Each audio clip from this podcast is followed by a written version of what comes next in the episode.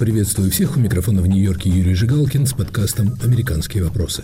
Ядерный шантаж – последний довод Путина. Способна ли частичная мобилизация нейтрализовать проблемы российской армии? Почему Путин пугает ядерным ударом? Чем ответит Запад? Мои сегодняшние собеседники – политолог, научный сотрудник Института American Enterprise Леон Арон, военные эксперты Стивен Бланк из Филадельфийского внешнеполитического института Сэмюэл Биндет – из исследовательской корпорации CNA и Маргарита Канаев, научный сотрудник Джорджтаунского университета.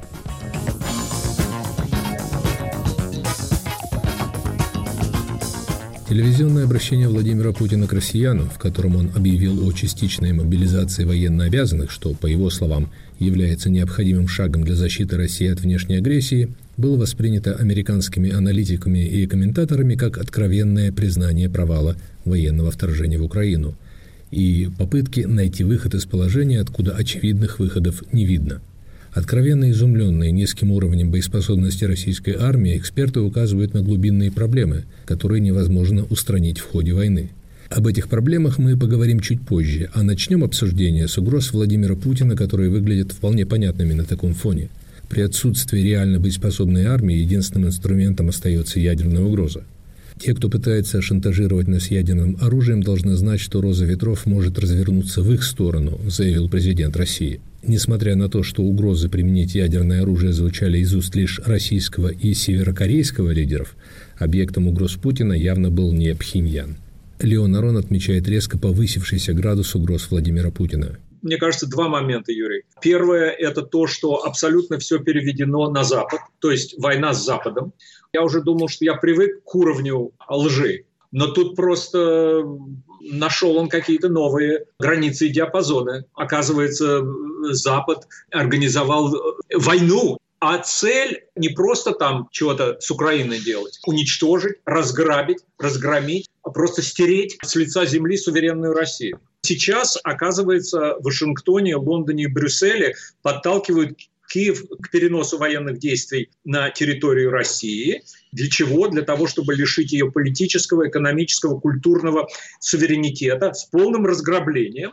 И второе, он цитирует руководителей Запада, которые говорят, что не только возможно, но и допустимо применить против России ядерное оружие. Что является откровенной ложью. Конечно, все это, конечно, на пустом месте. И вопрос здесь не в том, чтобы ужасаться тому, что Путин лжет, а сравнить э, с уровнем предыдущих его фантазий. И вот это как раз э, очень беспокоит. Естественно, главная загадка в этой ситуации, настолько ли Владимир Путин не в себе, чтобы верить в ту картину осажденной России, которую он представил в среду утром российской и мировой аудитории, и действительно ли он допускает использование ядерного оружия сходство сейчас э, проступает с советским режимом, и даже не просто с поздним советским, а просто с таким, знаете, суровым сталинистским режимом. Одна из традиций вот этих всех режимов была в том, что обвиняли Запад всегда в том, что сами собирались делать. Там просто открытым текстом сказано, тут можно даже и не расшифровывать, что при угрозе территориальной целостности мы используем все имеющиеся в нашем распоряжении средства. Какие средства? Те, которые более современны, чем то, что имеет Запад. Ну, это только применимо к тому апокалиптическому арсеналу, который э, в 2018 он просто на экранах демонстрировал. Поэтому э, вот это вызывает очень серьезную озабоченность, вот эти намеки. Он говорит, что вот мы сейчас объявляем частичную мобилизацию. Если это не сработает, вот у нас есть э, чем защитить страну.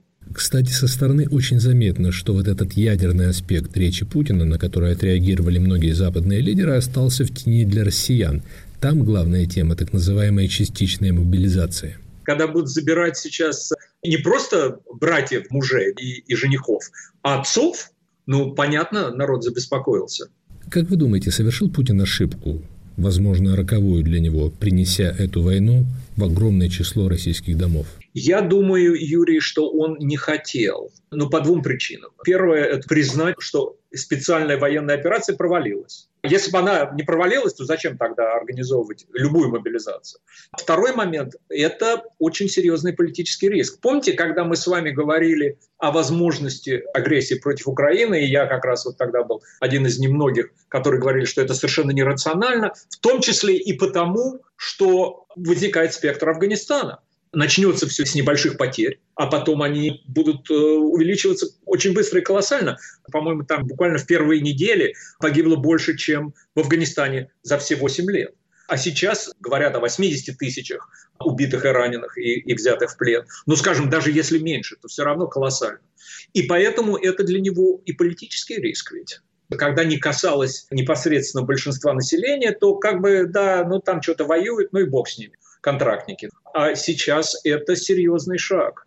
Вот он будет в топку бросать этих людей, часть из которых, ну я не знаю, 30 лет, 20 лет вообще в руки автомата не брала. Хотя Путин, кстати, сказал, что мы будем их обучать и тренировать, но если нет центров, если нет кухонь развернутых, если нет колоссального количества всевозможных подсобных а, служб, то, значит, вот бери автомат и давай. Знаете, какой образ встает? Образ Вязьмы октября-ноября 1941 года под Москвой. Такой образ есть и у немалого числа аналитиков, которые говорят, что Путин готовит пушечное мясо. Дескать, даже сотни тысяч неподготовленных, необученных солдат, не желающих воевать, едва ли переломят ход этой войны в пользу России. Потому-то Путина настойчиво предостерегают, в том числе президент Байден, от соблазна воспользоваться ядерным оружием, обещая решительный ответ. Каким может быть этот ответ? Это будет демонстративное применение ядерного оружия.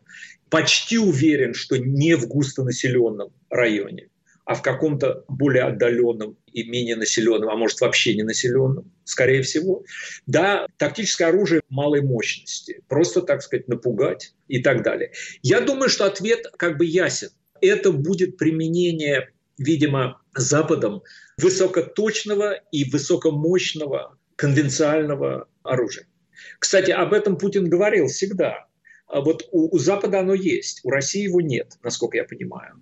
А, хотя пытались сделать. То есть у России вот есть ядерное оружие, и как бы вот мы отсидимся за, за этой ядерной крепостью. Я почти уверен, что, конечно, ответ будет не ядерным, но ответ будет, безусловно, сокрушительным, конвенциальным. Но, опять-таки, а, а дальше? Россия-то не, не сможет ответить конвенциально. Встают волосы дыбом здесь. Но, видимо, они не встают дыбом у Владимира Путина, поскольку он по меньшей мере словесно продолжает повышать ставки. Хотите меня победить, получите ядерную войну. Вот это вот перенос акцента на Запад, он ведь для чего сделан? Ну, понятно, для внутриполитической аудитории, да, для оправдания частичной мобилизации. Ну, понятно, для россиян, да, стыдно сказать, что мы можем совладать с Украиной. Для внутренней аудитории нужен Запад. Ну все, значит, сейчас воюем с Западом. Это первое. Но второе, мне кажется, это то, что вот этот ядерный шантаж, он э, рассчитан на то, что Запад надавит на Украину. Надавит на Украину и пойдет на какое-то там перемирие, естественно, с, с сохранением всех вот этих вот э, захваченных территорий. Тут Путин очень интересно сказал, что э, Украина была готова в Стамбуле э, где-то пойти, значит, на какой-то мирный процесс, на какие-то переговоры, а Запад ее одернул. И как раз наоборот ведь получилось, потому что как раз Запад тогда достаточно сильно толкал Украину на какой-то компромисс, а Украина на это не соглашалась. Ну, понятно, что переврали. Но вот этот ядерный шантаж, он ведь не на Украину рассчитан, он рассчитан на Запад с тем, чтобы Запад надавил на Украину, и, и Украина, ну, если не сдалась формально, то согласилась на так называемые уступки, которые сейчас уже, что там, я, я не знаю, не мерил эту территорию, но так думаю, что, наверное, процентов 20-25 потеряет. Это еще одно наследие Советского Союза, что мы там с какими-то мелкими сошками, Европа там какая-то, это ерунда. А вот у нас есть враг, Америка, вот этим врагом мы меряем свое величие. В этом смысле тут ничего нового нет. Хотя он говорит Запад-Запад, но понятно, что адресуется к Соединенным Штатам, которые там, начиная с Ленина, с раннего Сталина, всегда были, с одной стороны, примером а, какого-то технического материального прогресса, а с другой стороны были врагом, которым мы себя мерили. И вот он, э, мне кажется, что эту традицию продолжает. Это был Леон Арон, Судя по данным военных аналитиков, поводы у Владимира Путина для брецания ядерными зарядами есть очень убедительные. Например, британский эксперт Джек Уатлинг пишет в газете «Гардиан» о зияющем разрыве между фасадом российских вооруженных сил, то есть концептуально элегантной, по его словам, военной доктриной и добротной, согласно спецификациям военной техникой, и тем, что скрывается за этим фасадом. Это диктатура командования, культура слепого подчинения даже абсурдным приказам, отсутствие эффективного офицерского корпуса, способного мотивировать подчиненных, низкий уровень образования и профессиональной подготовки военнослужащих, в том числе военных пилотов.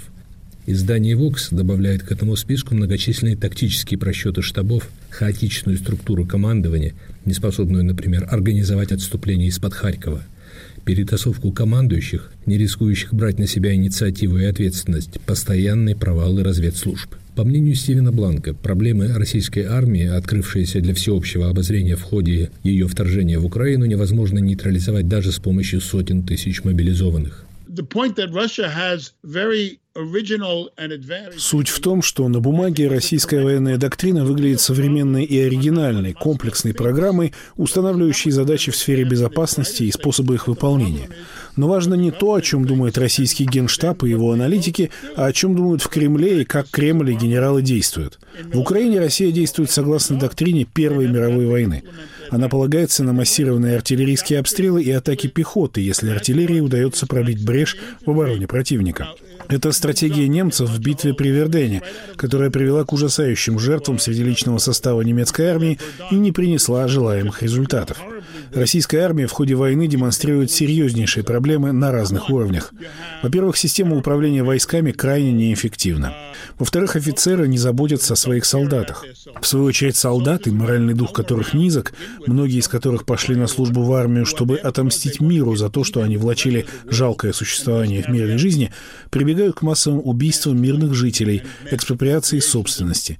Тактическая подготовка подразделений рудиментарная. Они плохо подготовлены для действий в условиях современной войны. В-третьих, Путин занимается микроменеджментом, что вынуждает военное руководство скрывать полную правду о происходящем, сообщая Путину, что он хочет слышать, а не то, что происходит на самом деле. Генералы опасаются проявлять инициативу, ибо это чревато увольнением и даже худшим.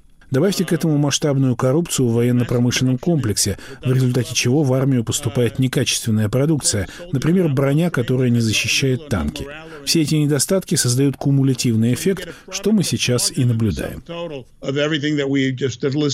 Мы вернемся к разговору со Стивеном Бланком, Маргаритой Канаев и Сэмюэлом Бендетом. Оставайтесь с нами. Привет, я журналист «Радио Свобода» Александр Гостев, который побывал почти в 70 странах. Там везде и всегда происходят интереснейшие события, влияющие и на нас с вами. Как именно? Об этом подкаст «Атлас мира». Я делаю его вместе с моим коллегой Ярославом Шимовым, знатоком Европы. Слушайте и подписывайтесь в агрегаторах подкастов в Apple, Google, Spotify и в других приложениях.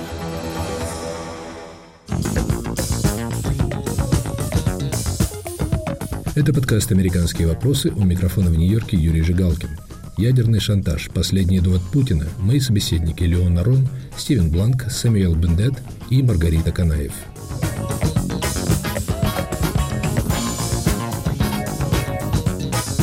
По словам Стивена Бланка, вторгшаяся в Украину российская армия неожиданно для себя столкнулась с противником, которого она не способна превзойти с точки зрения тактики и стратегии. Они оказались в ситуации, которую командование в Москве не предвидело и к чему оно не готовило свои войска. Тут, на мой взгляд, уместная шахматная аналогия. Если один из игроков следует известному шахматному дебюту, но сталкивается с противником, который действует неожиданно, то ему необходимо начать думать и переосмыслить свою тактику, иначе ему грозит поражение. Но самостоятельность мышления не в традиции российской армии. И если даже обстоятельства заставляют тебя задуматься и попытаться что-то сделать, то это ни к чему не приведет, поскольку тебя никогда не готовили к самостоятельным действиям, и ты не получишь никакой поддержки. В то же время против тебя действует армия, командиры которой обладают достаточной самостоятельностью, которых научили проявлять инициативу в так называемых нестереотипных ситуациях. В прямом столкновении с такой армией ситуация обернется против тебя очень быстро. Российская армия продемонстрировала столь низкий уровень боеготовности, что ей не удастся одержать победу в Украине, даже поставив под ружье сотни тысяч солдат – убежден Стивен Бланк. Российская армия уже потерпела поражение. Когда Россия вынуждена приобретать оружие у Северной Кореи, у Ирана, когда она вынуждена поставить под ружье заключенных, а теперь и мужчин среднего возраста, то это свидетельствует, что Кремль испытывает по меньшей мере серьезнейшие проблемы в Украине. Я думаю, эти проблемы увеличатся, если Россия проведет референдумы на оккупированных украинских территориях, потому что такая акция лишь увеличит уровень западной поддержки Киева и усилит решимость Украины освободить все захваченные Россией территории. Я убежден, что для российских властей единственным выходом из этой ситуации будет начало мирных переговоров, полный вывод войск из Украины и признание проигрыша. Это самый разумный выход. Но понятно, что господин Путин не может принять такой вариант по очевидным очевидной причине. Если это произойдет, его дни в Кремле сочтены. Прибегая к прямым ядерным угрозам, Путин не испугает НАТО, которое не останется в стороне, если Россия применит ядерное оружие в Украине, считает Стивен Бланк.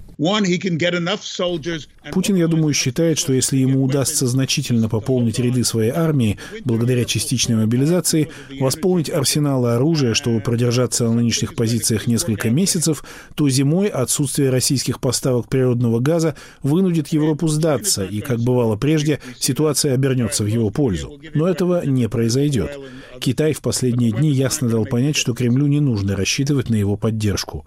Пхеньян даст Путину оружие в обмен на нефть, но оружие не способно переломить ход войны, потому что Запад предоставит Украине все, что ей необходимо, и это оружие значительно лучше того, чем располагает Россия.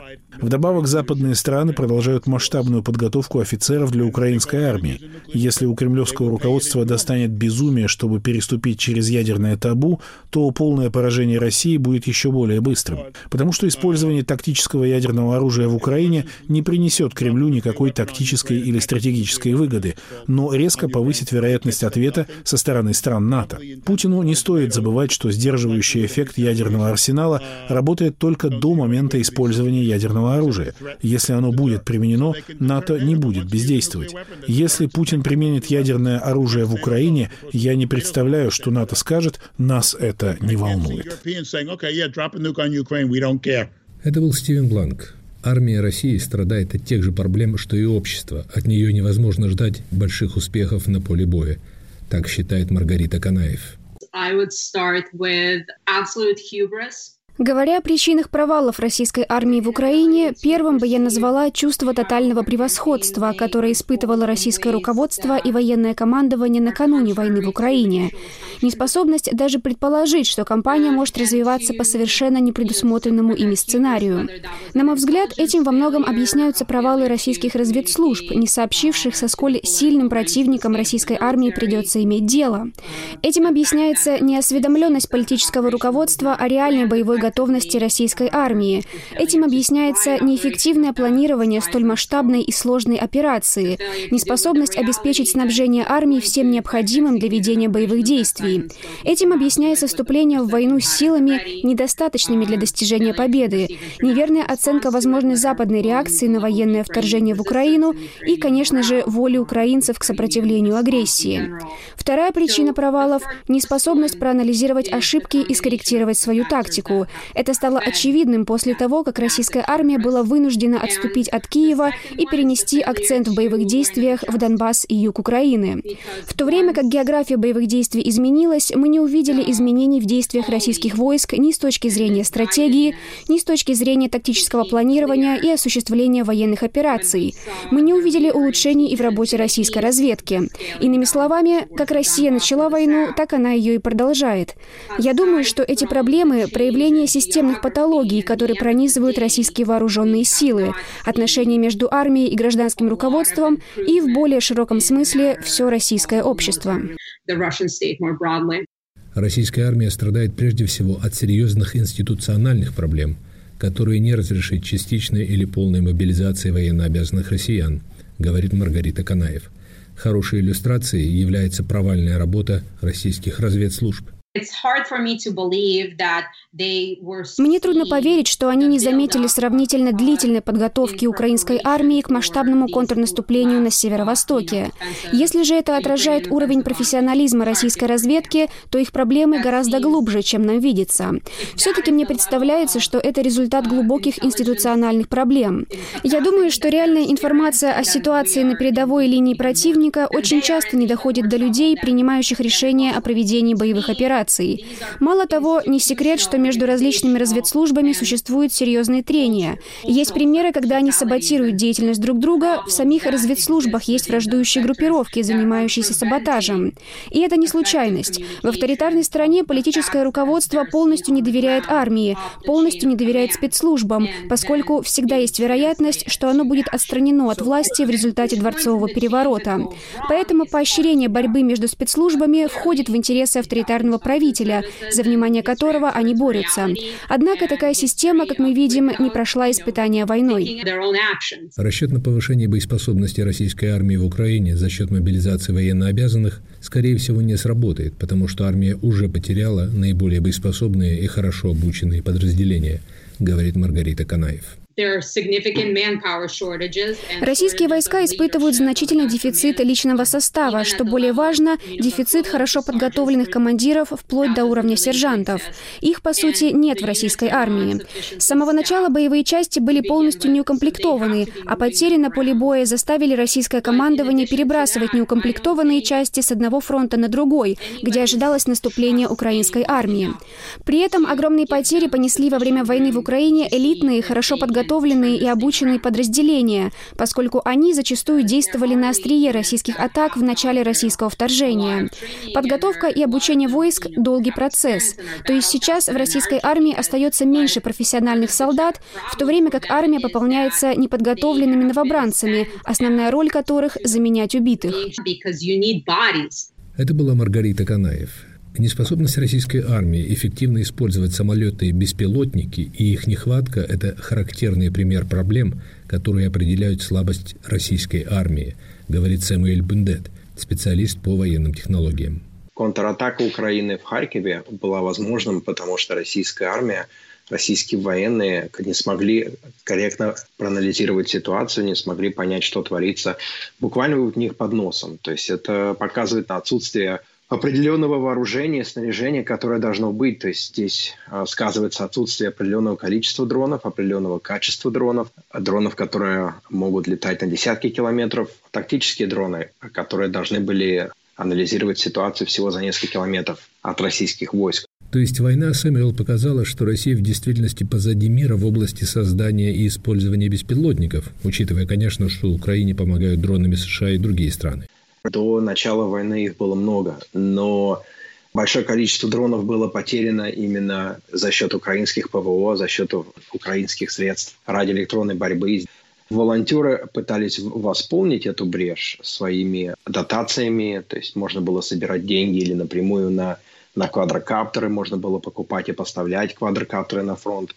И в какой-то мере эта, эта брешь была восполнена, но не везде. Ведь до последнего времени российские солдаты публично говорили, что они не видят на тактическом уровне, где находится их противник. Несколько недель назад один из российских губернаторов, который вернулся с фронта, говорил, что ему, его солдаты из его региона говорили, что они там как слепые котята. Еще в 2019 году российские вооруженные силы публично объявляли, что они начинают закупку и поставку, допустим, большого количества квадрокоптеров в войска. То есть вдруг оказывается, что этих квадрокоптеров было недостаточно, их было мало. А волонтеры некоторые на своих телеграм-каналах вообще говорили, что все квадрокоптеры – это волонтерные, это не те, которые были поставлены Министерством обороны. Мы знаем, что российская армия понесла большие потери в Орланах-10 или Рон-3. Это главные беспилотники, которые поставляют разведданные российским войскам. А очень много из них было потеряно, и многое наверняка не было восполнено. Если читать российские новости, то там будет позитивно говориться, что оборонка работает как надо, что потери восполняются. А новости с фронта были совсем-совсем другие. А почему Москва пошла на закупки иранских ударных беспилотников? Они сами не могут их делать? Они их разрабатывали, но здесь говорится именно вопрос о серийных поставках. До масштабных серийных поставок войска так и не дошли с российской стороны. Мы слышим и читаем, что российская армия сильно страдает от украинских беспилотников. При этом почти нет жалоб украинцев на российские беспилотники, за исключением сообщений, что стали заметны иранские дроны. Что это означает? Что украинцы успешнее уничтожают российские беспилотники? И та, и другая сторона учатся друг у друга, как лучше сбивать эти беспилотники. В принципе, даже в американских медиа печатались статьи, где публично украинские военные заявляли, что на многих частях фронта они уже не могут использовать свои квадрокоптеры и легкие беспилотники, потому что стоит довольно-таки плотная российская электронно-магнитная защита. То есть у украинцев дела состоят лучше с этим, потому что они были лучше организованы и в начале войны, и во время войны, и был огромный поток беспилотников разного типа в их войска, включая гражданские квадрокоптеры. То есть там оснащение в этом смысле гораздо лучше, чем на русской стороне. Напрашивается вывод, что на восьмом месяце войны Иран выступает в роли спасителя российской армии. Эти иранские беспилотники, они способны оказать влияние на ход войны?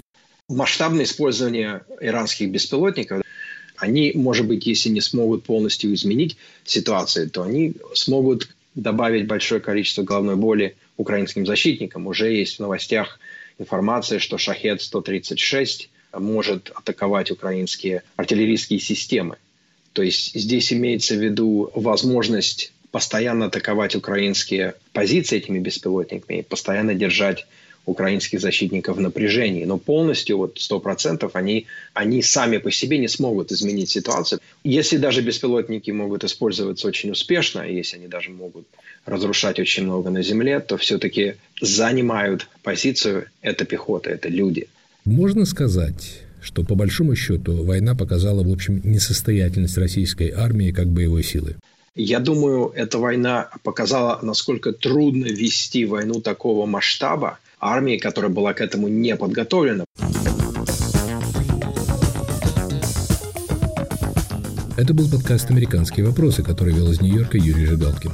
Ядерный шантаж – последний довод Путина. Способна ли частичная мобилизация нейтрализовать проблемы российской армии? Почему Путин пугает ядерным ударом? Моими сегодняшними собеседниками были политолог, научный сотрудник Института American Enterprise Леон Арон, военный эксперт Стивен Бланк из Филадельфийского внешнеполитического института, Сэмюэл Бендет из исследовательской корпорации CNA и Маргарита Канаев, научный сотрудник Джорджтаунского университета. Слушайте «Американские вопросы» в эфире на сайте Радио Свобода, на YouTube, TuneIn. Загружайте подкаст на Google, iTunes и всех доступных вам подкаст-платформах. Пишите мне в социальных сетях, комментируйте на сайте. Всего доброго.